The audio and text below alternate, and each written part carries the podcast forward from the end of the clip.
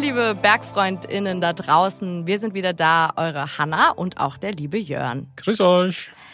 Wir sitzen zusammen und das bedeutet, wir haben ein spannendes Thema für euch vorbereitet und einen ganz besonderen Gast. Genau, wir haben heute den Fritz bei uns. Der Fritz ist ja ähm, eigentlich Bergfreund der ersten Stunde, auch wenn er eigentlich kein Mitarbeiter ist im klassischen Sinne, sondern ja, er ist ein, äh, ich sag mal, Athlet im weitesten Sinne, ähm, der, ja, den wir eigentlich schon seit frühesten Bergfreundetagen unterstützen und der irgendwie bei uns angeschlossen ist. Genau, er ist der Mann in der Wand. und äh, dementsprechend sagen wir Hallo, Fritz. Hallo, freue mich, dass ich hier bin. Ja, Fritz, du bist heute da, denn du hast einen ganz besonderen Beruf. Du bist äh, beruflicher Bergsportler. Ja, genau, das kann man so sagen. Selbst bezeichne ich mich als Bergführer und Alpinist. Das ist recht vage gehalten, aber trifft die Sache dennoch ganz gut. Genau, aber du verdienst quasi dein Geld mit ja, Alpinismus als Bergführer. Genau, das meiste kommt rein über die Tätigkeit als Bergführer. Und ähm, der andere Anteil des Alpinisten ist weniger ertragreich. Aber wenn es gut läuft, kommt auch mal ein bisschen was zurück. Okay, aber da wollen wir noch drüber sprechen, weil unser ja, Thema ist tatsächlich heute ähm, genau das, wie es sich so als ja, Berufsbergsportler lebt. Ähm, so ein bisschen die, ja, die, die, ähm, bei, um alle Seiten quasi zu, zu beleuchten. Ähm, genau. Ja, ich bin auf jeden Fall super gespannt. Es ist schon ja auch was Außergewöhnliches. Wir alle gehen gerne in die Berge und haben das als Hobby. Und du hast es zum Beruf gemacht.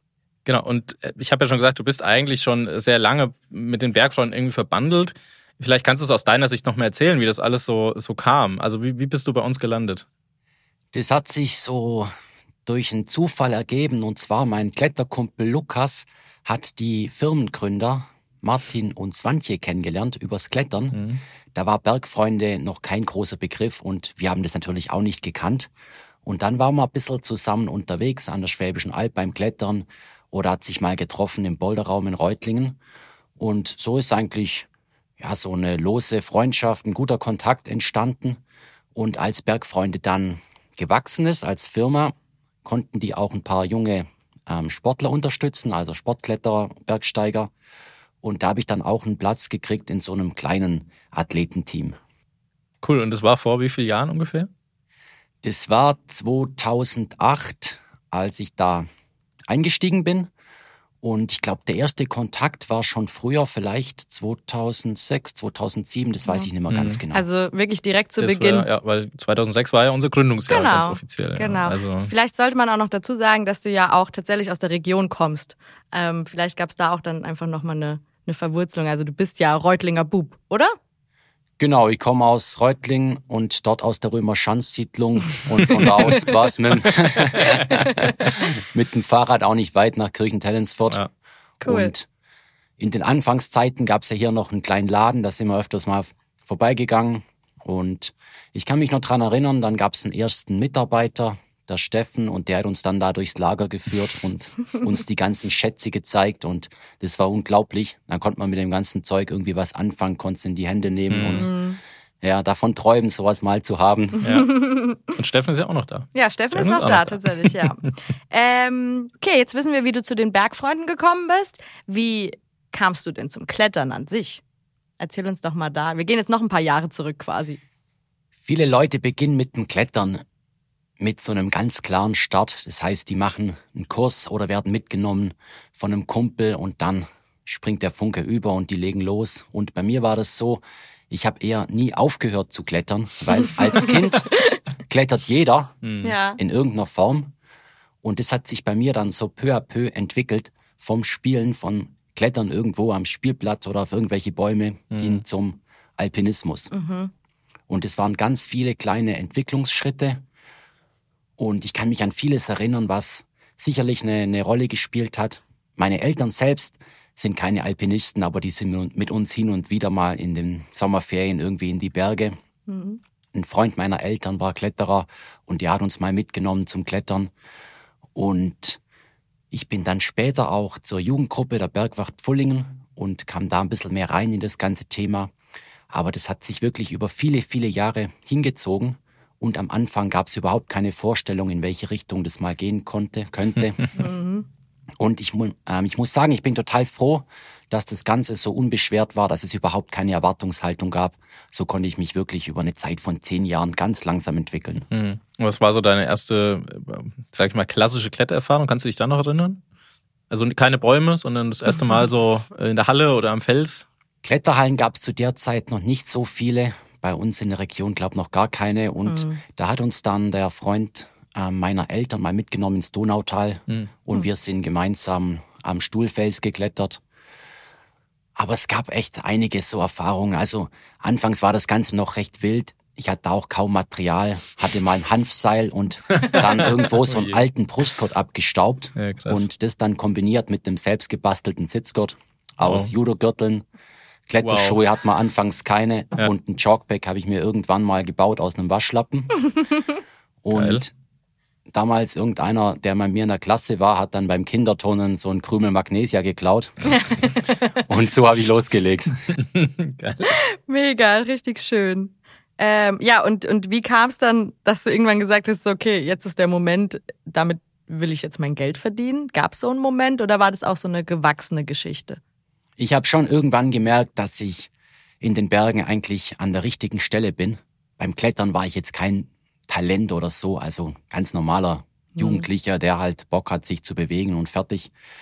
Aber in den Bergen habe ich dann gemerkt, ja, ich kann mich eigentlich an irgendwelchen Graden besser bewegen als Leute, die machen das schon vielleicht seit Jahrzehnten. Mhm. Und ich kann mich relativ sicher, sofern man das überhaupt sagen kann, im verschneiten Gelände bewegen, im verschneiten Fels, kann mit Steigeisen irgendwo im verschneiten Fels klettern. Und da habe ich dann schon gemerkt, ja, du hast eigentlich das Zeug dazu, sowas auch auf einer anderen Ebene noch zu machen, das ganze Bergsteigen, den ganzen Alpinismus auf einem höheren Level zu betreiben. Mhm. Aber von allein wird es nicht passieren. Das liegt dann schon an mir, auch die Entscheidung zu treffen, jetzt setze ich auf das Thema. Mhm. Nur, ich habe zu der Zeit dann eine Berufsausbildung gemacht und dann, glaube ich, ein Jahr noch gearbeitet und die Berge waren weit weg. Mhm. Dann habe ich ein bisschen Urlaub gehabt, klar.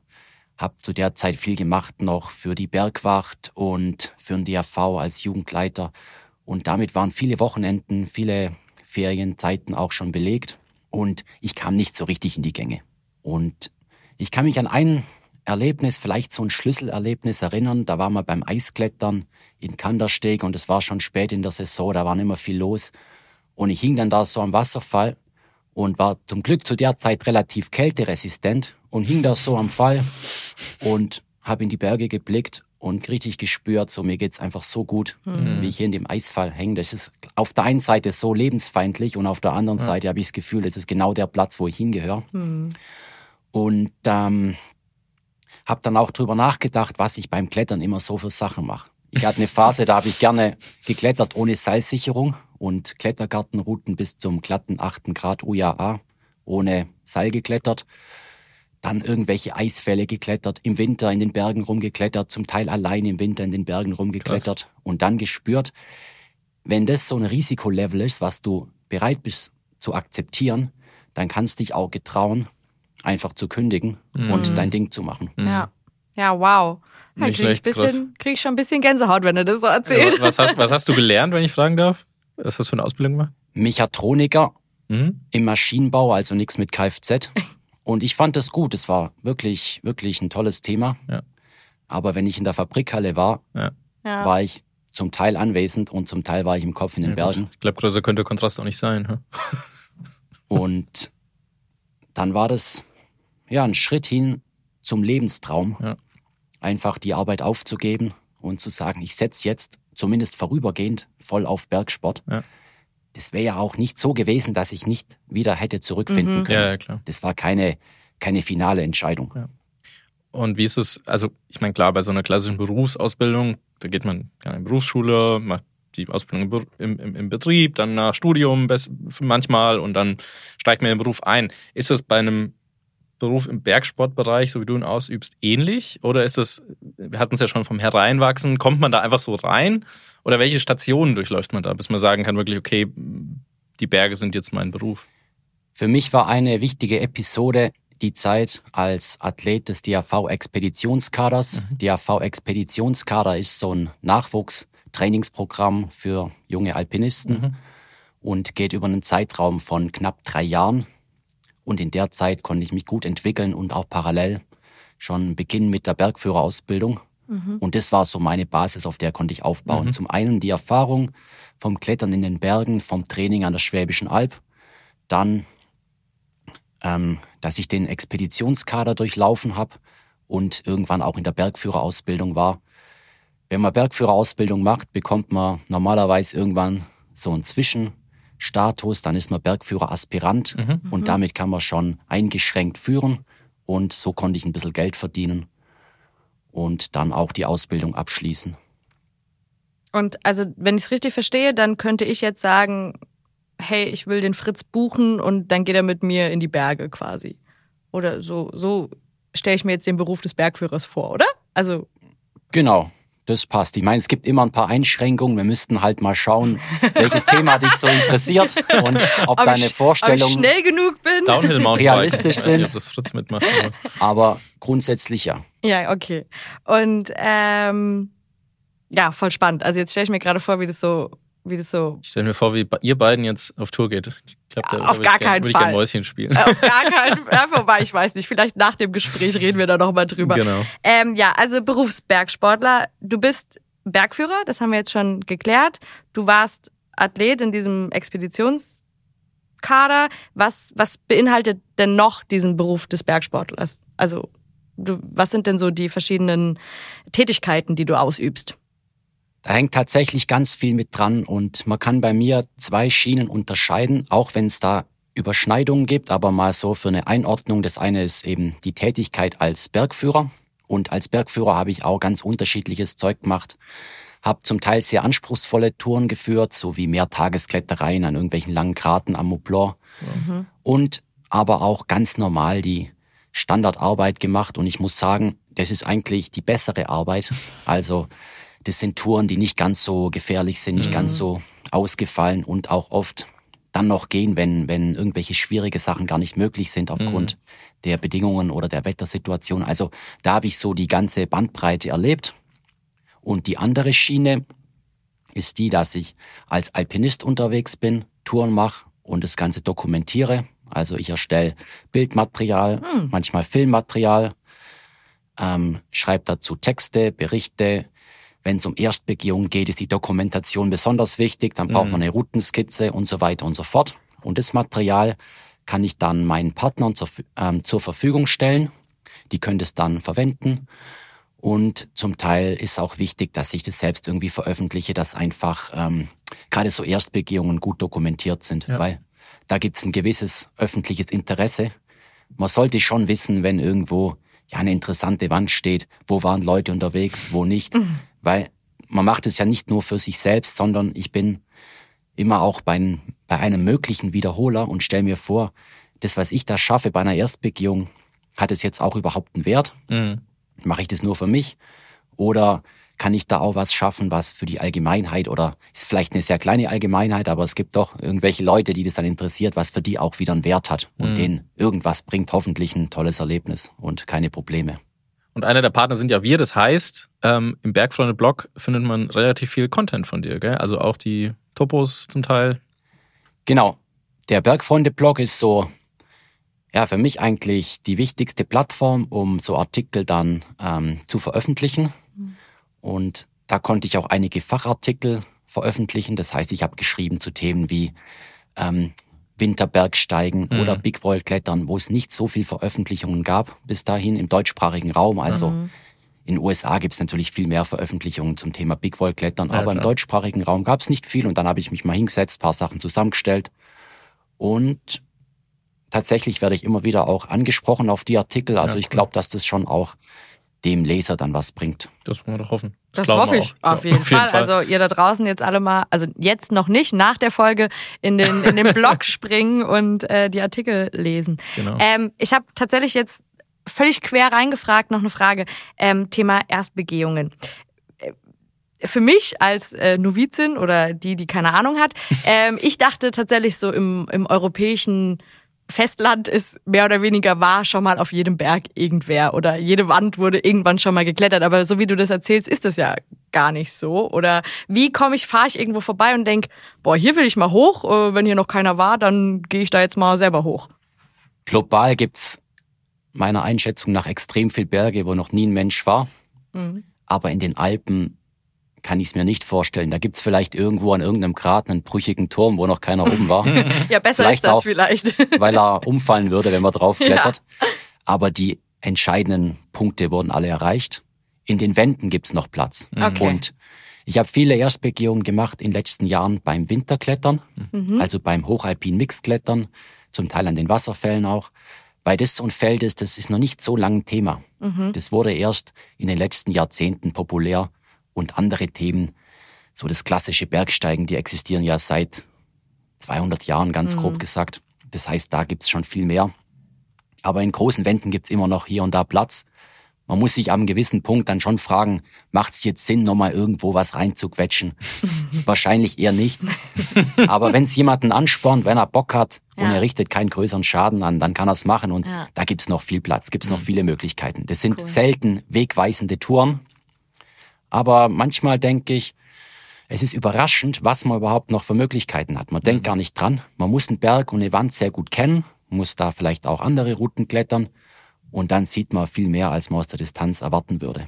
Ja, ich glaube, also für einen persönlich ist es natürlich trotzdem irgendwie ein, also weil du gesagt hast, es ist nichts Weltbewegendes jetzt, aber für einen persönlich ist es natürlich schon, finde ich, krass zu wissen, hey, ich habe das jetzt zum ersten Mal gemacht. Finde ich schon, finde ich schon gut. Ja. Also würde ich nicht so kleinreden, auf jeden Fall. So, jetzt habe ich dazwischen wir, ähm, wir wir wollen wieder zurück, zum, genau. zum Beruf zurück. Wir kommen wieder Ähm, zurück zu deinem ja, Ja, Berufsalltag. Berufs, Berufsalter, genau. Das, Ja. das interessiert uns nämlich auch ziemlich. Wie, ist so, wie sieht so ein typischer Tag aus in deinem Leben? Dienstagmorgen. Also, Dienstagmorgen. wenn du nicht mit uns jetzt Podcast aufnimmst. Sehr schwierige Frage, denn den klassischen Alltag gibt's nicht. Ja. Da muss man wirklich komplett unterscheiden, Ja. wo bin ich gerade unterwegs. Ja.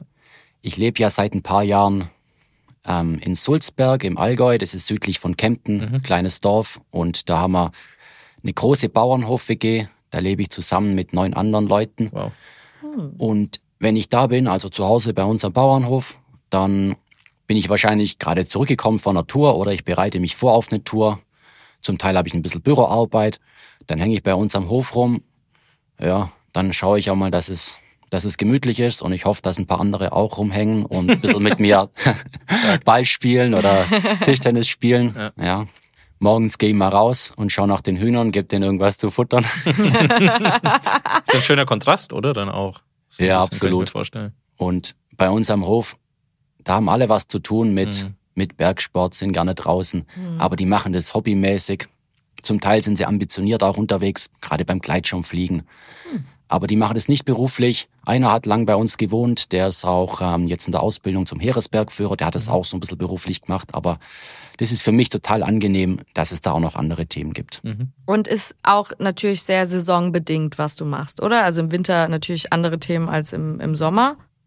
Oder Genau, die Jahreszeiten spielen eine Rolle. Aber ich gehe tatsächlich das ganze Jahr über zum Klettern.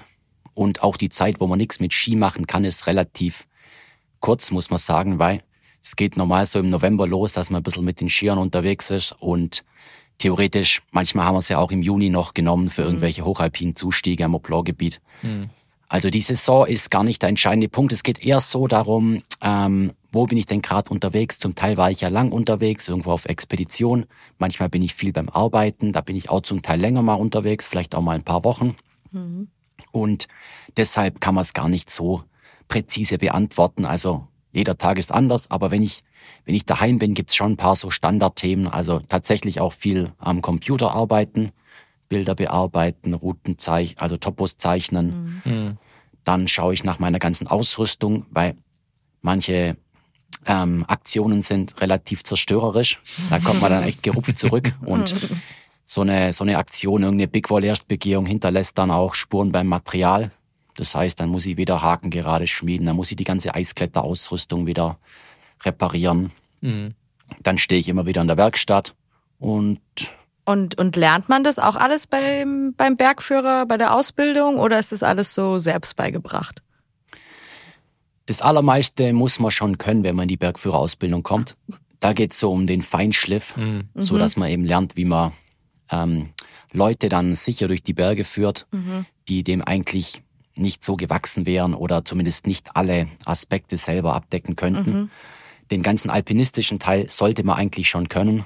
Und da kriegt man natürlich auch ein paar Hilfestellungen, aber das ist nicht Inhalt, also nicht primär Inhalt der Bergführerausbildung, die Leute zu guten Alpinisten zu formen. Und alles, was so mit dranhängt, ja, muss man über die Jahre lernen. Und dann gibt's auch Felder, die auch wichtig sind für den Job. Die habe ich nicht so gut im Griff. Das ist das Ganze mit der Büroarbeit zum Beispiel. das habe ich eben nie richtig gelernt. Ja. Mhm. Spielt aber auch eine Riesenrolle. Ja. Wie kann ich mir das vorstellen? Also, äh, wenn man es so in, in, in Zeit Inter oder Zeitanteile mal aufteilt, weil ich kann mir vorstellen, also du sagst ja schon, Büroarbeit braucht viel Zeit, ähm, Materialprüfung. Ich glaube auch so Planung von so Erstbegehung ist natürlich relativ aufwendig wahrscheinlich. Wenn du jetzt mal so abschätzen müsstest, wie viel Zeit bist du wirklich am Berg und wie viel Zeit ist, ich sag mal, einfach seine Büroarbeit? Kannst du das irgendwie so quantifizieren? Ähm, leider nein, weil ich habe die Tage nie gezählt. Ja. Ich werde das oft gefragt, wie viele Tage bin ich draußen unterwegs. Also ja. deutlich mehr Tage bin ich irgendwo in den Bergen unterwegs als nicht in den gut. Bergen. Das ist schon mal das gut. ist gut, ja. Dann gibt's auch Phasen, da ist man nicht so fit. Also habe immer wieder auch zu kämpfen gehabt mit irgendwelchen Verletzungen, ja. mit gesundheitlichen Problemen. Ja. Und dann ist man mal ja logischerweise eine Zeit zu Hause. Ja. Also ist auch ähm, ein größerer Anteil der letzten Jahre bei mir mhm. gewesen, dass ich eben nicht fit war und nicht draußen irgendwie was machen konnte in den Bergen. Das heißt, die Zeiten gibt's auch, aber so eine statistische Einordnung kann ich jetzt leider nicht. Nee, das gar nicht schlimm, Gottes Willen. Alles gut. Aufzeigen. Alles gut. Ähm, ja, jetzt haben wir gerade ja gesagt, so viel am Berg, so viel, ähm, so viel im Büro oder am Material checken. Hast du denn noch Zeit, um überhaupt so für dich in der Freizeit an den Berg zu gehen? Machst du auch mal eine Wanderung so just for fun? Ich habe auf jeden Fall noch Zeit. Ich kann mir das selbst frei einteilen. Ich werde jetzt nicht zum Führen verdonnert. Ich muss ein bisschen führen, sonst wird's eng mit der Kohle. Aber im Prinzip kann ich das so gestalten, wie ich will. Und für mich total wertvoll sind ganz einfache, unspektakuläre Touren. Beispielsweise gehen wir oft zu unserem Hausberg, dem Gründen, noch am Abend mit den Tourenski, wenn Schnee liegt. Mhm. Und zischen da schnell hoch. Und das sind so die Touren, die sind für mich extrem wertvoll. Da gibt's dann keinerlei Erwartungshaltung. Und normalerweise ist es da safe, also da gibt's eigentlich keine Lawinenproblematik auf der Route, wo wir hochgehen. Mhm. Und trotzdem total wichtig, total schön. Und dann steht man oben am Abend und hat bei gutem Wetter zumindest eine Aussicht. Sieht man die Zugspitze, den ganzen Allgäuer Hauptkamm im Westen, die Schweizer Alpen, den Bodensee. Und das Ganze schon so oft gesehen, so oft da hochgestiegen und immer wieder beeindruckt und auch berührt von der Schönheit. Und das sind so die Momente, da mache ich normal keine Bilder. Das ist auch zu unspektakulär, um es irgendjemand zu erzählen. Aber für mich persönlich, für mich persönlich umso wichtiger. Und dann wirklich eben nur meins oder ja. unseres, wenn wir zusammen unterwegs mhm. sind. Ja, voll. Das ist doch, also kann ich voll und ganz nachvollziehen. Ja, ich, das, ich glaube, die so, so Momente schätzt jeder von uns. jeder, Fall. der gerne in die Berge geht, der gern Sport Fall. macht. Ähm, welche von deinen verschiedenen Tätigkeiten, also einmal das Bergführer-Dasein, Erstbegehung machen und auch Expedition. Was ist das so, was, was gefällt dir da am meisten vielleicht? Oder was ist so das, wo du am meisten drin aufgehst in diesen, in diesen Sachen? Aktuell sind es sicherlich die Erstbegehungen. Das spornt mich am meisten an. Mhm. Und auf der anderen Seite die größte Relevanz, das Hauptthema ist schon die Arbeit als Bergführer. Mhm. Und wenn es gelingt, dass ich mit Leuten unterwegs bin, und die sind nach der Tour glücklich, dann ist es für mich auch eine, ja, eine große Entlohnung für das, was ich mache. Und dann sehe ich auch einen wirklichen direkten Sinn in meiner Tätigkeit, mhm. wenn ich Leuten, die nicht so nah dran sind am Berg, das ganze Thema näher bringen kann, die begeistern kann, ja. die motivieren kann und denen auch solche Erlebnisse dann ermöglichen kann. Ähm, du hast gerade schon gesagt, dass die Erstbegehungen das sind, was dich gerade am meisten antreibt. Ähm, was ist denn das Faszinierende daran? Da gibt's für mich eine ganze Reihe von Aspekten. Und einer ist das Abenteuer. Man hat in den Bergen immer viel Ungewissheit. Aber wenn man wohin geht, wo noch keiner vor einem war, auch wenn es nur wenige Meter Fels sind, dann ist die Chance, dass irgendwas total Unerwartetes passiert, wird selten was Gutes sein, aber könnte ja was Gutes sein, relativ groß. Das heißt, da gibt's eine Riesenspannung. Ja, und dann sitze ich zu Hause, schaue mir Wandbilder an und stelle mir vor, was könnte mich dann da erwarten? Wie könnte das dort aussehen? Was müsste ich dann bringen, um da irgendwie voranzukommen? Und das ist eine riesen, eine riesen Motivation. Dann habe ich aber auch eine große Freiheit, man könnte sagen, im künstlerischen Bereich. Also ich kann entscheiden, wie setze ich so eine Erstbegehung um? Welcher Stil ist für mich relevant? Ich kann mir überlegen, was ich hinterlassen möchte, was ich auch damit ausdrücken will. Mhm. Und habe da relativ viel, viel Freiheiten, was zu schaffen, was, was bestehen bleibt, was nicht irgendwie verpufft und dann ist es weg, sondern wenn ich eine Erstbegehung mache und das Ganze dokumentiere und das idealerweise auch eine gewisse Relevanz hat und andere Leute interessiert, dann bleibt es bestehen. Und, und wenn du das dann geschafft hast, dieses Gefühl danach, ist es gleich so ein, oh Mann, jetzt muss ich ja direkt schon wieder das nächste machen oder hast du dann so ein, wie so ein High-Gefühl auch? Tatsächlich bin ich nicht mit jeder Tour, jeder Erstbegehung glücklich und ich habe das zuletzt erlebt bei unserer ähm, Direktroute durch die Zugspitze Nordwand, dass ich am Gipfel ankam und dann überhaupt nicht mehr wusste, was ich eigentlich jetzt mit der Erstbegehung anfangen soll. Mhm. Für mich war das ein Riesenthema. Ich wollte so eine super direkte Linie durch die winterliche Zugspitze Nordwand legen und war so lange im Kopf da in der Wand und habe mir so viele Gedanken gemacht und es hatte einen riesen Stellenwert für mich. Und am Ende habe ich mich gefragt, als wir da am Gipfel standen, was haben wir da jetzt überhaupt geschaffen? Was hat es von Wert? Bringt es irgendjemand was? Man muss dazu sagen, die Route ist hart und die ist gefährlich. Und ich wollte eigentlich auch so ein Denkmal schaffen, eine Route, die ich ähm, einem ja, Nachwuchsathleten, den ich trainiert habe, der leider verstorben ist, widmen wollte. Und dann war ich am Gipfel und habe gemerkt, nein, das ist nicht das Richtige. Mhm. Das passt irgendwie alles nicht zusammen. Und in solchen Situationen, da gibt's dann kein, kein Hype mhm. oder kein, kein riesen Glücksgefühl. Ja. Da muss man erstmal das Ganze für sich einordnen und ja. verarbeiten. Ja. Aber das ist oft ein Thema ganz unabhängig von dem Erstbegehungsthema, dass man nach großen Touren nicht total euphorisch ist, nicht total glücklich ist, vielleicht nicht mal stolz, mhm. sondern dass man eher zu kämpfen hat mit den ganzen Eindrücken mhm. mhm.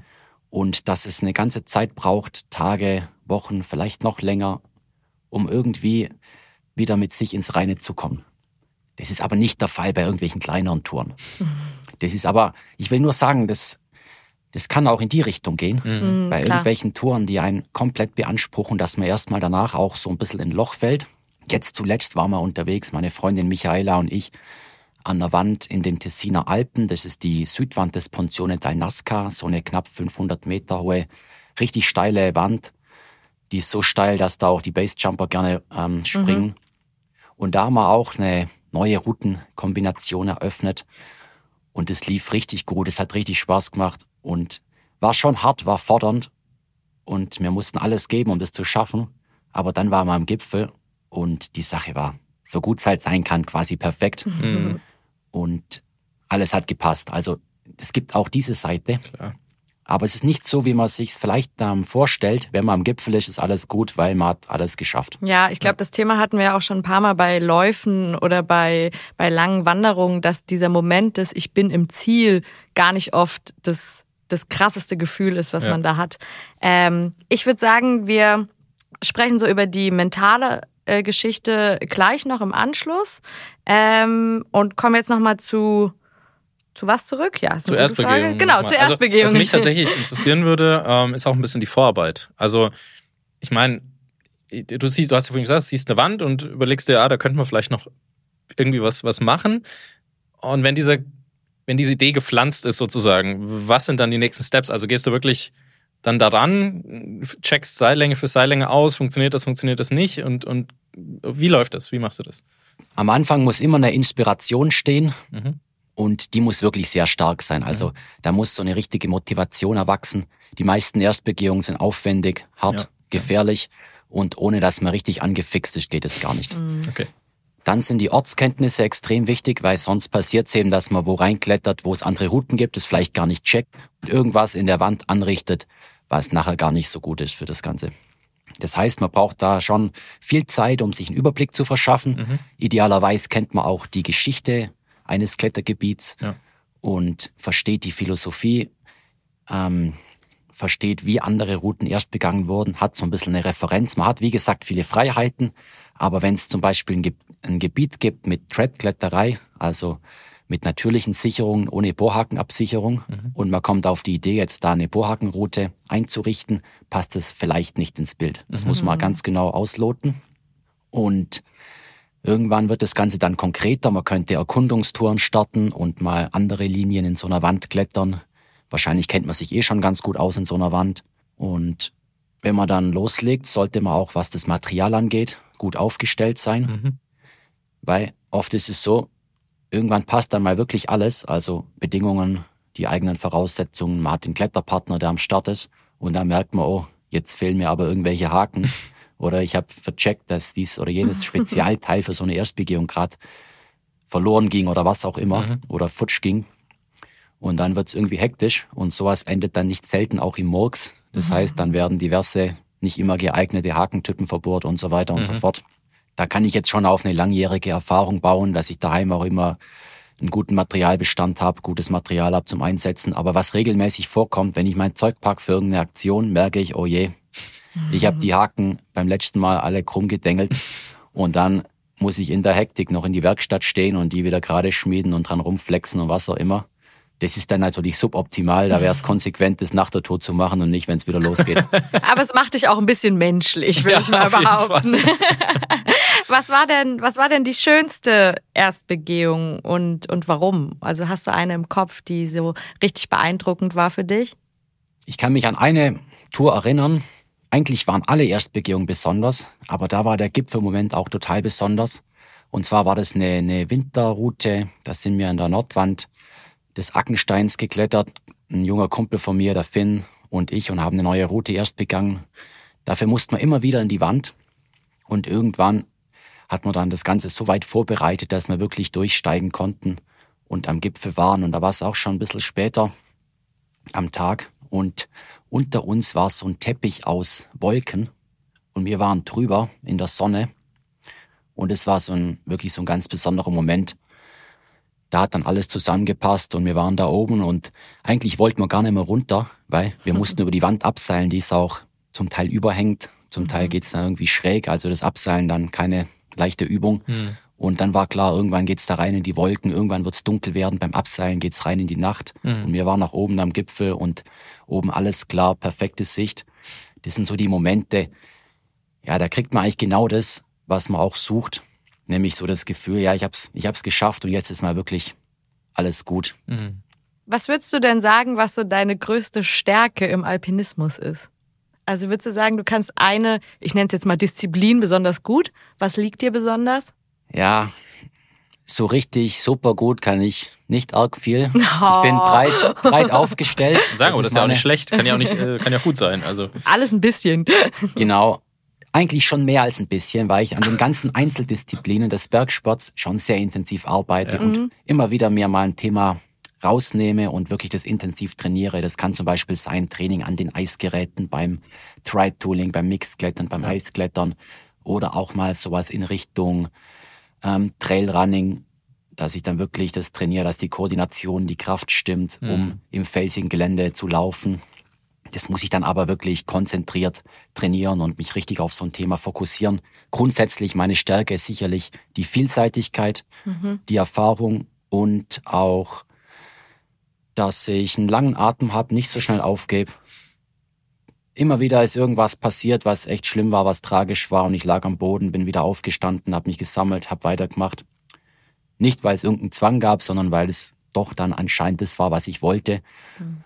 Und so kam ich halt über die vielen Jahre, in denen ich jetzt aktiv bin, immer wieder auch zu quasi zu den Erfolgen, von denen ich immer geträumt habe. Du warst ja schon, sag ich mal, in vielen Ländern der Welt unterwegs, hast Expeditionen gemacht. Ähm, welche Regionen haben dich da besonders beeindruckt? Welche Länder? Was war so, was war so, ja, das, was dir da im Gedächtnis geblieben ist, besonders? Was mich absolut beeindruckt hat, das war Pakistan, das Land. Das ist ein total ja, gegensätzliches Land mhm. und gar nicht so leicht einzuordnen. Das war meine erste richtig große Reise. Das war die Abschlussexpedition damals mit dem Team des DAV Expeditionskaders 2009 und bis dahin war ich, glaube ich, einmal in Polen in der Tatra unterwegs und sonst nur in den Alpen und dann nach Pakistan. Es war schon ein richtig krasser Kontrast. Ich bin davor auch nie irgendwo auf einem anderen Kontinent oder so. Es war richtig, richtig beeindruckend. Auch später war ich noch mal länger in Pakistan unterwegs. Ja, sehr, sehr spannendes, extremes Land, gegensätzliches Land und ja, nicht so leicht einzuordnen, aber wenn man vor Ort ist, checkt man schon ein bisschen, wie die Dinge laufen. und dann war ich auch mal unterwegs mit dem Ralf Ganshorn in Feuerland. Der Ralf ist auch leider mittlerweile beim Bergsteigen tödlich verunglückt, beim Klettern, beim Abseilunfall. Der hatte die große Leidenschaft Patagonien und insbesondere Feuerland. Also Feuerland liegt noch weiter südlich, ganz am Südende von Südamerika, so eine große Inselgruppe. Und da gibt's so ziemlich das schlechteste Wetter der Welt. Und alles wenig erschlossen. Da gibt's Regionen, wo vielleicht noch nie ein Mensch war, weiß ich nicht, aber ist total wild alles. Gibt oft keine Straßen, das heißt, man kann sich nur übers Wasser bewegen, theoretisch auch über die Luft. Und da haben wir so eine Expedition gemacht, waren wir lang unterwegs mit einem Segelboot und wollten da einen schwierigen Gipfel, den Monte Sarmiento, besteigen, was leider wieder nicht geklappt hat. Der Ralf war ziemlich oft da. Aber das war auch total beeindruckend, da auf dem Meer unterwegs zu sein. Was mich noch interessieren würde, tatsächlich, um nochmal auf dieses Erstbegehungsthema zu kommen, du hast ja vorhin gesagt, es fließt einfach viel, viel Arbeit rein. Ähm, an einem Beispiel, jetzt so einem aufwendigen Projekt wie der Zugspitz direkt, ähm, wie lang hast du da vorgeplant? Einfach mal so Pi mal Daumen. Sind das Wochen oder reden wir da von Monaten, die du da vorplanst? Da waren wir immer wieder an der Wand über einen Zeitraum von zwei Wintersaisons und zum Teil haben wir mal probiert, kam man nicht richtig weiter. Zum Teil hat man nur mal sich die Wand angeschaut und gleich gemerkt, es hat jetzt überhaupt keinen Wert. Hm. Und so eine Vorbereitung, die findet eigentlich im Hintergrund immer in irgendeiner Form statt. Mhm. Also ist man, man ist quasi immer bei einem Projekt, sagen wir mal, mit drin und arbeitet sich so sukzessive so ein bisschen vor. Genau, genau. Also bei manchen, bei manchen Aktionen ist es so, man hat eine Idee, geht hin, kann das in einem Tag abhaken Okay. und es passt alles. Krass. Und bei anderen Zielen arbeitet man vielleicht in irgendeiner Form sein halbes Leben dran und es wird nie was. Mhm. Und bei der Zugspitzsache, das hat sich jetzt nicht hingezogen über viele Jahre, aber eben über zwei Saisons. Ja. Und da hat man so ein Thema immer im Hinterkopf und überlegt sich auch, was muss eigentlich geschehen, dass das irgendwann mal klappt. Ja. Das wenigste hat man selbst in der Hand. Ganz viel liegt da an den Bedingungen. Ja. Und am Ende, auch wenn man selber gut aufgestellt ist, wenn die Bedingungen passen, gibt's immer noch so einen Aspekt, man braucht einfach Glück oder darf zumindest kein Pech haben, dass man da irgendwie heil oben ankommt. Ja. Also man hat nicht so viel in der Hand, aber das, was man in der Hand hat, versucht man natürlich zu seinen Gunsten zu beeinflussen. Ja. Heißt spezifisches Training, immer wieder Bedingungen checken, Material vorbereiten. Das heißt, ich muss immer wieder mal was bestellen, aber das ist der angenehmste Teil des Ganzen. Dann das Material ein bisschen umbauen, weil da geht es auch um so Spezialausrüstung, die muss angepasst werden, die gibt's nicht einfach so direkt im Shop. Und dann auch so ein bisschen lauern, bereit sein, sich nicht zu viel reinpacken, dass wenn es gehen könnte, dass man auch wirklich in die Gänge kommt. Krass. Also ich finde äh, gerade dieses Thema Erstbegehung extrem spannend, weil es hört sich schon fast an wie ein, also für mich hört sich das echt an wie ein Künstler, der gerade irgendwie so ein Mhm. Bild auf eine Leinwand malt. Also es ist wirklich faszinierend, wie du das erzählst. Ich will mich da nicht vergleichen mit einem Künstler, aber nein, nein, nein, ich sehe, Willen, wie gesagt, es, es, hört sich, es hört sich so an. Also es ist so. genau, ich sehe tatsächlich die Parallelen, weil im Kopf habe ich auch dann ein Bild von der Wand Ja. und da ist eine Linie eingezeichnet. Aus meiner Sicht ist das schönste Bild vom Berg immer das, was einfach natürlich ist, ohne irgendein Zeichen Ja. des Menschen, ohne dass ein Mensch mit drauf ist oder irgendeine Bebauung oder was auch immer. Das ist so ästhetisch, das kann man eigentlich nicht toppen. Ja. Vielleicht steht irgendwo noch ein Steinbock rum, okay, das passt auch ins Bild, aber der Mensch macht es eigentlich nicht besser. Aber aus alpinistischer Sicht gewinnt so ein Bild nochmal für mich, wenn ich dann eine Linie sehe. Wenn ich Mhm. sehe, da hat jemand eine Linie reingelegt. Das gibt Linien, die sind komplett offensichtlich. Das kann irgendein Gradverlauf sein. Mhm. Da ist die Linie vorgegeben. Und bei so einer Wand, ja, da gibt's eigentlich alle Optionen. Da kann man theoretisch auch einen Kringel klettern oder was auch immer. Macht dann natürlich keinen Sinn. so. Aber im Fall von der Zugspitze war eben die Vorstellung, ich will eine möglichst direkte Linie reinlegen. Ja. Das ist nachher kein Strich, den man mit einem Lineal zieht. Ja, ja, klar. So geht's nicht. Ja. Aber trotzdem war das eben so das Bild, was ich im Kopf hatte, was ich so realisieren wollte.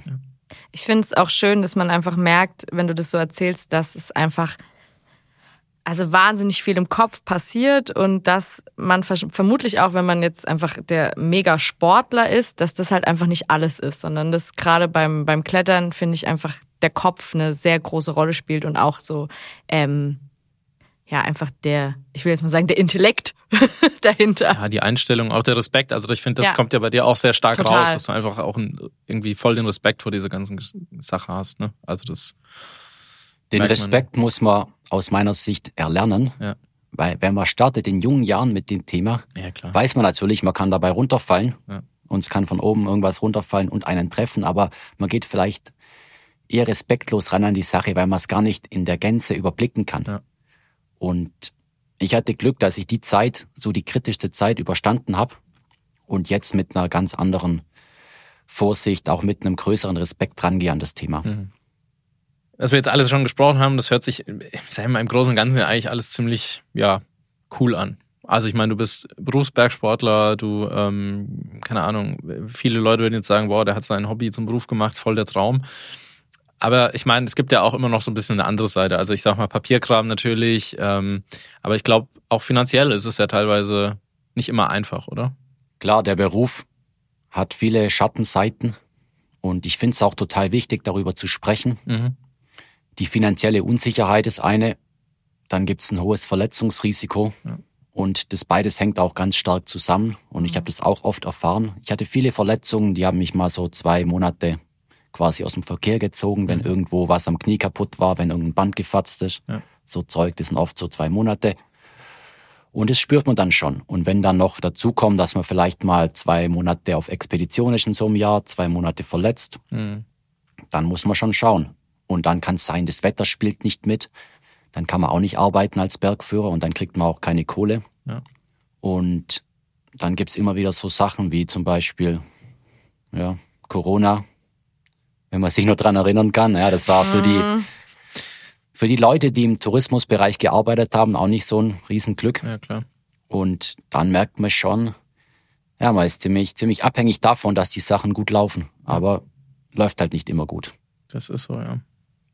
Wie ist das so für dich, wenn sowas vorkommt? Wie gehst du damit um? Also machst du dann, also keine Ahnung, jetzt mal so wirklich ganz banal gesagt, gehst du dann wieder einen Monat äh, als Mechatronik, also was du nicht tun wirst, aber ähm, jetzt gerade auf die finanzielle Situation ähm, oder verkauft die Hühnereier? Ich, keine Ahnung, also einfach Hast du ein ganz, Backup? ganz banal gefragt, gibt es irgendein Backup? Bei mir nicht. Viele, oder doch, es gibt ein Backup, das ist meine Familie und meine Freundin, mhm. aber nicht im Sinne eines zweiten Standbeins. Ja. Haben viele Bergführer, ja. macht absolut Sinn. Ja. Ja, wir haben ja auch einen bei uns arbeiten. Ja. So, also macht absolut Sinn. Für mich ist es aktuell so, ich will mich komplett konzentrieren auf die alpinistische Seite. Ja. Natürlich geht es nicht. Es gibt immer andere Themen, die auch wichtig sind. Ja. Aber so weit wie möglich will ich mich darauf konzentrieren. Ich denke aber auch darüber nach, ob es noch irgendwas geben könnte, so wie ein zweites Standbein. Ja was ich dann halt auch vielleicht mal ausüben kann. Irgendein Beruf, eine berufliche Tätigkeit, die ich auch mit einer Verletzung ausüben kann. Ja. Hm. Ja, oder auch, also man muss ja auch ein bisschen ans hohe Alter denken. Also natürlich auch eine Frage, kannst du die nächsten 30 Jahre das noch so machen, wie du es jetzt machst? Ja, guter Punkt, aber ich versuche die Frage eigentlich zu verdrängen.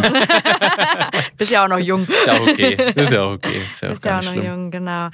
Ähm, ja, jetzt haben wir schon über den finanziellen Aspekt gesprochen, der nicht immer einfach ist. Mit, mit was für riesigen oder schwierigen Situationen bist du denn sonst konfrontiert im, im Berufsleben? Logischerweise sind die Berge ein recht menschenfeindliches, gefährliches Umfeld. Vor allem die großen steilen Berge. Ich denke jetzt da nicht an irgendwelche Wandergipfel, wobei auch tatsächlich, wenn man sich eine Unfallstatistik anschaut, passiert da viel an den Wanderbergen. Mhm. Aber je größer und steiler und schwieriger die Berge werden, desto gefährlicher werden sie. Wenn man im Winter unterwegs ist, dann nehmen auch nochmal die Gefahren zu. Und mit dem bin ich die ganze Zeit konfrontiert. Mhm. Da summiert sich dann schon einiges auf über die Jahre. Und man kann nicht von den negativen Begleiterscheinungen im Sinne von irgendwelchen Unfällen oder beinahe Unfällen verschont bleiben. Ja. Dann kann es sein, man kriegt selbst was ab oder es passiert jemandem was, der mit auf Tour ist oder ja. der einem nahe steht, wie auch immer. oder man ist rein zufällig mit dabei, wenn andere Leute ein Problem haben. Und das ist was, was mich schon ziemlich stark verfolgt und was immer wieder, immer wieder eintritt, dass ich eben mit so ja, sehr, sehr schwierigen Situationen konfrontiert bin und was mich auch sicherlich sehr stark beeinflusst hat und auch beeinträchtigt hat. Ja, ich glaube, es ist schon, schon wichtig, dass wir, wie du eben schon gesagt hast, oder dass man das auch einfach weiß und dass auch die Gesellschaft versteht, dass es halt eben nicht nur Hobby, Beruf und alles ist schön mhm. ist. Ähm, Definitiv. Gibt es für dich irgendeinen Mechanismus oder irgendein Training? Also man kennt das ja aus vielen verschiedenen Sportarten, dass es auch Mentaltrainings gibt. Ähm, und irgendeine mentale Vorgehensweise für dich selbst, um mit solchen Situationen dann umzugehen? Also gerade auch mit der Gefahrensituation am Berg vielleicht? Für mich ist entscheidend, wenn ich in eine Krisensituation komme, wenn am Berg irgendwas passiert, dass ich dann funktioniere. Ja. Und das habe ich eigentlich immer auch unter Beweis gestellt, dass es funktioniert. Also da muss man cool bleiben und einfach versuchen zu retten, was man noch retten kann. Ja. Und ich habe mich immer wieder mit der Situation beschäftigt, was ist eigentlich, wenn jetzt direkt unmittelbar bei dir, bei deiner Tour, beim Kletterpartner irgendwas passiert. Also wenn er jetzt vor deinen Augen abstürzt oder so. Mhm. Was bedeutet es dann konkret in dieser Situation? Wie musst du dich dann verhalten, dass du nicht gleich auch noch hinterherfliegst, weil du die Panik kriegst oder so? Mhm. Damit habe ich mich immer wieder auseinandergesetzt und ich glaube, so einer Situation bin ich dadurch gewachsen, aber damit ist die Sache logischerweise nicht abgehakt. Ja. Da bleibt immer viel zurück und das ist eher der Teil, mit dem ich nicht so gut umgehen kann, dass mich das eben, ja schon, man kann sagen, ja, jeden Tag beschäftigt, dass ich dran denke, was auch der Bergsport für Schattenseiten hat, was das für einen Schaden anrichtet, wenn irgendjemand dabei ums Leben kommt mhm. und dann fehlt. Ähm, Fritz, du hast ja gerade gesagt, dass sich das, sagen wir mal, in der Nachbetrachtung von solchen Sachen, dass sich das noch ein bisschen beschäftigt immer. Hat es dann auch Auswirkungen auf dein, äh, ja, sag ich mal, Risiko, ähm, Bewusstsein am Berg? Also bist du vorsichtiger geworden mit den Jahren? Oder wie, wie, wie stelle ich mir das vor? Ja, absolut. In jungen Jahren checkt man gar nicht, was alles schiefgehen kann. Mhm. Mit der Zeit wird das Bewusstsein geschärft und man macht auch negative Erfahrungen. Es kann sein, man macht ewig lang eine gute Erfahrung. Das war ja. bei mir auch quasi so. Ja. Dann kam Zeit mit vielen negativen Erfahrungen und ich habe das auch ganz direkt erlebt. Ich hatte mal so einen Unfall beim Bergsteigen, da hat mich ein kleines Schneebrett erfasst im Klettergelände mhm. und dann bin ich gestürzt und richtig weit, bis mich das einmal gefangen hat und habe mich dabei auch verletzt. Und danach hatte ich richtig Angst, wieder irgendwo in steilen Schnee reinzugehen mhm. Und habe mir immer vorgestellt, jetzt könnte es gleich alles brechen und ich schieß wieder dahin. Das heißt, sowas, das hinterlässt Spuren. Ja. Das kann auch wieder sich alles normalisieren, braucht Zeit. Ja. Aber es bleibt nicht, nicht ohne Folgen. Und so eine Entwicklung macht ja auch Sinn. Also man ja, kann nicht mit der Risikobereitschaft des 20-Jährigen ähm, irgendwo in den Bergen bestehen. Das kann man vielleicht, wenn es gut geht, eine kurze Zeit, aber man muss sich dann auch ändern. Man muss sein Verhalten mhm. ändern und die Sache anders betrachten und man muss irgendwie checken, man muss auf sich aufpassen und es ist wichtiger, als irgendeinen Erfolg zu erzielen. Ja. Und ähm, wie schaffst du es dann, dich noch, also quasi äh, immer wieder zu motivieren, sage ich mal? Also weil ich kenne das von mir. Ich bin auch vorsichtiger geworden über die Jahre. Also ich, keine Ahnung, vor zehn Jahren bin ich auch noch ohne Dings über irgendeinen so Gut, für dich wäre das so ein Pipi-Grad, aber ähm, easy über so einen kleinen Grad drüber. Aber heute, also muss meine Frau da stehen und mich fünf Minuten bitten, dass ich darüber gehe. Ähm, und ich bin auch in so einem Modus, wo ich schon sage, okay, ich vermeide bestimmte Touren, weil ich das Gefühl habe, es wird so gefährlich. Wie ist das bei dir? Weil ich sag mal, die, du hast ja gesagt, die super direkte zum Beispiel war auch eine recht gefährliche Tour. Wie schaffst du es, dich dann wieder zu motivieren, auf so, auf so Sachen zu gehen? Also Prinzip ist es so, die Motivation muss von innen kommen. Ich unternehme klar, nichts, ja. um mich irgendwie zu motivieren. Ja. Wenn die Motivation da ist, dann ist sie da und dann kann ich auch mehr Risiko eingehen. Ja. Dann bin ich stark, bin ich mutig. Aber es gibt auch Themen, die spornen mich nicht an und dann sage ich klipp und klar, dass mir es nicht wert, das Risiko einzugehen. Und das mhm. sind oft ganz banale Touren, die machen ganz normale Tourengeher. Also beispielsweise irgendwelche steilen Skitouren mache ich dann nicht, dann sage ich, oder ich mache die Touren vielleicht im Frühjahr bei Firnbedingungen, ja. aber nicht im Hochwinter, ja. Mhm. weil irgendwann, wenn ich das die ganze Zeit mache, dann fahre ich halt doch mal einen Hang oder ich gehe einen Hang, der nicht hält. Dann fliege ich Ja. wieder die Felsen runter. Ja, ja. Hm. Ist mir einfach nicht wert. Und da würde ich auch nicht versuchen, mich dazu zu motivieren. Und im Prinzip höre ich da in mich rein. Wenn ich Bock habe, was zu machen, dann mache ich. Und wenn es so ist, dass ich denke, das ist zu gefährlich, das ist mir jetzt zu krass, habe ich auch keinen Bock. Ja, das Ich klingt. glaube, das ist ein guter Modus. Ich glaube auch, das klingt relativ gesund. Weil ich jetzt gerade noch mal kurz Grat ziehen muss. Also meine Frau ist dann schon so verständnisvoll, dass sie mich nicht zwingt, Nein. über diesen Grat zu gehen. Ich, also, weil die hört sich ja auch immer jede Folge an und äh, nicht, dass Na, ich ja, natürlich, Deckel krieg. Das liebe- ich liebe Grüße. Liebe Grüße. Ja, von mir auch, liebe Grüße. Aber ich meine, das ist ja, das ist ja ein Thema, das jeden Sportler, auch jeden Hobbysportler ähm, irgendwie betrifft. Auch bei mir ist es beim Fahrradfahren so, es gibt einfach Tage und es gibt Stellen, da denke ich mir dann, nee, das muss ich jetzt nicht fahren. Erstens ist der Berg immer noch da. Äh, oder die, der Trail ist immer noch da, wenn ich nächste Woche wiederkomme. Zweitens habe ich einen Beruf. Ich habe also noch einen anderen Beruf. Das ist ja nicht mein Beruf. So, ich habe irgendwie äh, Familie, Freunde. Ich muss das jetzt nicht machen. Und ich glaube, das ist eine ganz gesunde Entwicklung, die jeder irgendwann im Idealfall halt durchlebt ähm, und dann einfach abwägen kann, wie du gerade schon gesagt hast. Fritz, wir haben ja jetzt quasi beides, wir haben ja sagen wir, beide Aspekte, einmal die Licht- und die Schattenseiten relativ gut erforscht, will ich mal sagen. Ähm, Gibt es für dich oder gab es für dich schon mal so einen Punkt, wo du gesagt hast, ich könnte mir vorstellen, den Beruf dann auch irgendwann an den Nagel zu hängen und das nur noch hobbymäßig zu machen? Ja, kann man schon so sagen. Ich habe immer wieder, wenn es schlecht lief, wenn was passiert ist, das Thema ziemlich verflucht. Aber gleichzeitig habe ich gespürt, ganz aufhören werde ich nicht damit. Hm. Und ich werde in irgendeiner Form weitermachen. Aber die Frage, ob ich weitermache mit schwierigen Touren, Hm. ob ich auch das weiterhin so veröffentlichen will, die steht schon im Raum. Jetzt aktuell kann ich sagen, ja, unbedingt. Ja. Ich habe Ideen und ich sehe das auch als Riesenglück, dass ich, dass ich auch die Möglichkeiten habe, dem nachzugehen und solche Ziele dann umzusetzen. Aber das ist nicht in Stein gemeißelt, dass ich das ewig mache. Hm. Die Arbeit als Bergführer ist ja so vielseitig, dass ich da auch irgendwas finden kann, Ja. was nicht so brutal ist. Habe ich im Prinzip auch gefunden. Also ich arbeite jetzt zum Teil für die Alpinschule Oberstdorf und führe da ganz normales Programm. Das heißt, im Sommer irgendwelche Klettersteige. E5. E5, genau, ja. Nee, sowas nicht. Das, das machen die Wanderführer, aber dann führe ich halt mit ganz normalen Leuten, die kommen irgendwo aus Deutschland in Sommerurlaub, Hm. Mal so einen Klettersteig. Das ist für einen Bergführer, wenn es gut läuft, gell, wir reden jetzt nicht von einem Gewitter da oben, aber Ja, ja, ja, wenn es gut läuft, ist es relativ einfache Arbeit und mache ich gern. Ja. Funktioniert. Und sowas, das ist auch eine Perspektive Ja. für eine längere Zeit. Ja. Äh, ga, ganz kurz, es gibt einen Unterschied zwischen Berg- und Wanderführer? ja, das sind andere, andere Ausbildungen. Ah. Bergwanderführer, wie der Name schon sagt, der führt eben Wandertouren und der Bergführer, der kann das volle Programm führen. Da zählt auch das ganze Skithema dazu, das Mhm. ganze Kletterthema Ja, okay. und typischerweise Hochtouren und schwierige Gipfel. Ah, okay. Das heißt aber, sobald werden wir dich nicht im Bergfreundebüro rumsitzen sehen. Ich glaube, ich wäre nicht so geeignet, weil ich kann mich draußen einfach besser konzentrieren. Ich kann draußen das zeigen, was ich kann und Ja. vorm Computer, da ja, tue ich mir einfach schwer.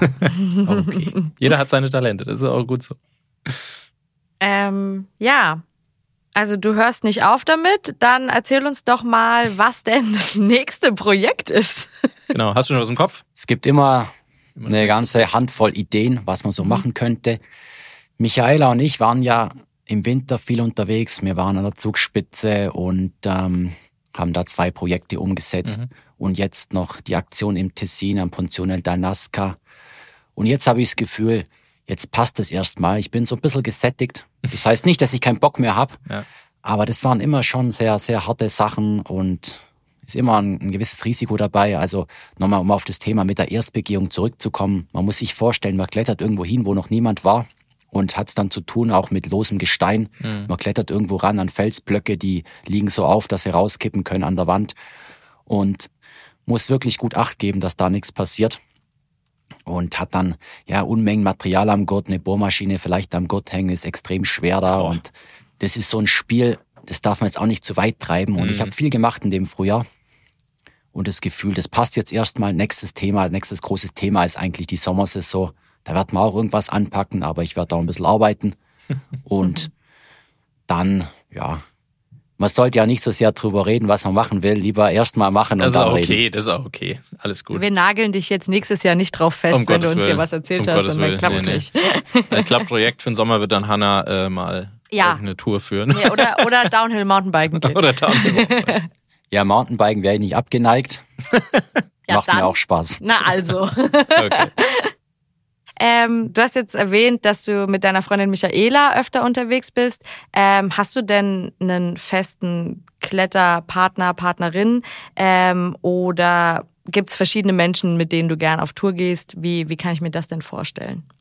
Klar, ich bin mit ganz vielen Leuten gern unterwegs, aber aktuell mache ich das meiste wirklich mit der Michaela, weil das auch so unsere gemeinsame Zeit ist. Die Michaela arbeitet auch recht viel, die ist Ärztin von Beruf Hm. und unsere gemeinsame Zeit nicht nur, aber auch zu einem recht hohen Anteil verbringen wir dann zusammen in den Bergen. Und war es schwierig für dich, jemanden zu finden, der auf dem gleichen Ni- Niveau wie du unterwegs ist? Das ist bei ganz vielen Leuten, bei mir auch immer so ein Thema. Du brauchst einfach den richtigen Kletterpartner, damit es funktioniert. Und da geht's nicht nur um das Niveau. Da spielt ganz stark eine Rolle. Das ist eigentlich der größte Teil, dass man gut zusammen klarkommt, dass man sich gerne mag. Das ist mein nicht obligatorisch, aber auch natürlich sehr angenehm. Vor allem aber, dass man als Seilschaft gut harmoniert. Und ich hatte immer wieder so Kletterpartner, so wie früher der Lukas aus Reutlingen. Da war man einfach ein richtig starkes Team und hat perfekt zusammengearbeitet und es gab ein ganz starkes Gemeinschaftsgefühl. Und das war auch Grundlage für unsere eigentlich gute Entwicklung im Bergsport. Mhm. Und es waren immer wieder andere Leute. Lukas hat auch nicht ewig das auf so einem Level dann betrieben. Ich war dann lange Zeit immer unterwegs mit dem Michi Wohleben und jetzt aktuell mache ich eben das meiste mit der Michaela. Aber ähm, grundsätzlich bin ich auch mit anderen Leuten unterwegs, habe noch ein paar Kumpels von früher, mit denen ich manchmal was mache. Bei vielen hat sich aber auch die, die Lebenssituation geändert und die machen es nicht mehr so intensiv mit dem Bergsport. Fritz, mal so ganz generell gesprochen, was ist bei all dem die größte Motivation für dich? Also was motiviert dich, das zu tun, was du tust? Schwierige Frage. Ich muss mal ein bisschen zurückgehen. Ich habe ja schon gesagt, ich habe angefangen mit dem Klettern dadurch, dass ich eigentlich nie aufgehört habe. Und als Kind denkt man nicht drüber nach, warum man irgendwas macht. Man hat einfach so einen Trieb, man will was ausprobieren, will spielen, will irgendwie rumtoben und irgendwo seine Energie lassen. Und das war was, das hat am Anfang so eine Rolle gespielt. Ja, habe ich gar nicht drüber nachgedacht. Irgendwann stellt man sich schon so die Frage, was treibt dich eigentlich an? Ich glaube, das muss in einem angelegt sein, dass man das Thema einfach richtig cool findet und versteht, was man zurückkriegen kann. Was man zurückkriegt, das kann irgendein Erfolg sein, ein besonderes Erlebnis, aber das sind oft so ganz kleine Punkte, wenn man klettert und man findet plötzlich einen richtig coolen Griff, wenn man seine Finger irgendwie in einem Riss verklemmt beim Klettern und man checkt, wow, wow, das hält jetzt und das kann ich und ich habe das im Griff. Wenn man irgendwo beim Big Wall Klettern einen perfekten Cam legt, der irgendwo richtig gut liegt und man weiß, so, jetzt erstmal durchatmen, jetzt bin ich wieder safe. Wenn man ein Eisgerät verankert, man schlägt es und es steckt und gibt einem so richtig ein gutes Gefühl von Halt, von Sicherheit. Wenn man irgendwo im Sturm am Grat steht und man zieht die Kapuze zu und ist gut angezogen und warm und stark und merkt, man kann den Bedingungen da trotzen. Das sind ganz viel so, so ganz kleine Rückmeldungen, also positive Rückmeldungen, die einem dann nachher das gute Gefühl vermitteln, was man sucht. Oder, Wow. wenn man, oder wenn man das hundertste Mal oben auf den Gründen steht und das wunderbare Panorama genießt. Ja. Genau, und das sind auch so Sachen, die nützen sich nicht ab. Ja. Ich meine, wenn man viele Eisfälle geklettert hat, so geht's mir ein bisschen, dann hat man das Thema ein Stück weit gesehen. Ja. Kann schon mal auch so sein, aber gerade wenn es um den Ausblick geht in den Bergen, wenn man einfach die Landschaft sieht, Ja. die Schönheit der Natur, das ist was, was sich für mich noch nicht abgenützt hat. Ja. Das ist immer wieder beeindruckend und berührend. Wow. ja, richtig schön formuliert. Ich will, ich, Tipptopp. das muss jemand Wow. aufschreiben. Ja. Richtig schön. Ja. Fritz, wir fragen eigentlich jeden Gast in, unserer, in unserem ja, Podcast hier äh, nach einem kleinen Song für unsere Podcast-Playlist. Hast du da was im Kopf, was du uns gerne mitgeben möchtest? Wahrscheinlich jetzt die schwierigste Frage. Bei mir ist es so, ich verbinde manche, manche Lieder mit gewissen Zeiten, gewissen Touren und Mhm. oft ist so, ich cruise halt rum mit dem Auto, bin länger unterwegs beim Klettern und so war es auch im letzten Sommer, da war ich mit der Michaela, meiner Freundin, länger unterwegs in Norditalien beim Klettern im Granit. Und dann lief immer so ein Lied im Radio, was ich echt ganz cool fand. Und das verknüpfe ich mit dem letzten Sommer. Und das Lied heißt Follow You von den Imagine Dragons. Alles klar. Packen wir in die Playlist. Packen wir in die Playlist. Ähm, ja, deinen Song hast du uns verraten. Ähm, ich glaube, wir haben keine Fragen mehr. Nee, wir haben hier alles abgehakt, was wir abhaken sollten Mm, und wollten. Löblich, Jörn, löblich. ja, ja. Ähm, Fritz, vielen, vielen Dank, dass du dir die Zeit genommen hast Ja. und uns einen Einblick in dein Leben ähm, gezeigt hast. Mega spannend. Also mega spannend. Mega spannendes Gespräch. Wirklich. Ja, Fand Voll. ich echt krass. Cool. Also in allen Belangen, in allen Aspekten. Wirklich. ja Jörn, Jörn äh, bin- stammelt rum, deswegen Ja, ja, nee, äh, nee, beenden genau. Wir das Ganze auf, bevor jetzt. Also genau, es wird nur schlimmer sonst. Äh, vielen Dank, dass du da warst. Ähm, Vielen, vielen Dank. Ja, danke ebenso. Hat mir voll gefallen, ja. Genau. Und man merkt auch, dass ihr euch wirklich interessiert. Also das macht dann auch für den Gast hier sehr angenehm. Ja, Schön. man Sehr spürt wirklich euer Interesse an den Themen. Sehr Schön. cool. Ja, Genau, wenn ähm, ihr da draußen an euren äh, Smartphones äh, noch Fragen habt, dann könnt ihr das wie immer an podcast.bergfreunde.de schicken. Ähm, wir können es dann auch weiterleiten an Genau. den Fritz.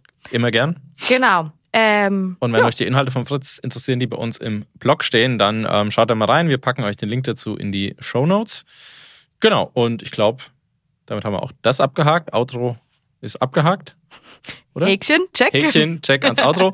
ähm, genau. Wir sagen nochmal vielen Dank in die Runde und ähm, ja, bis zum nächsten Mal. Bis zum nächsten Mal. Macht's gut. Bye, bye. Ciao. Ciao.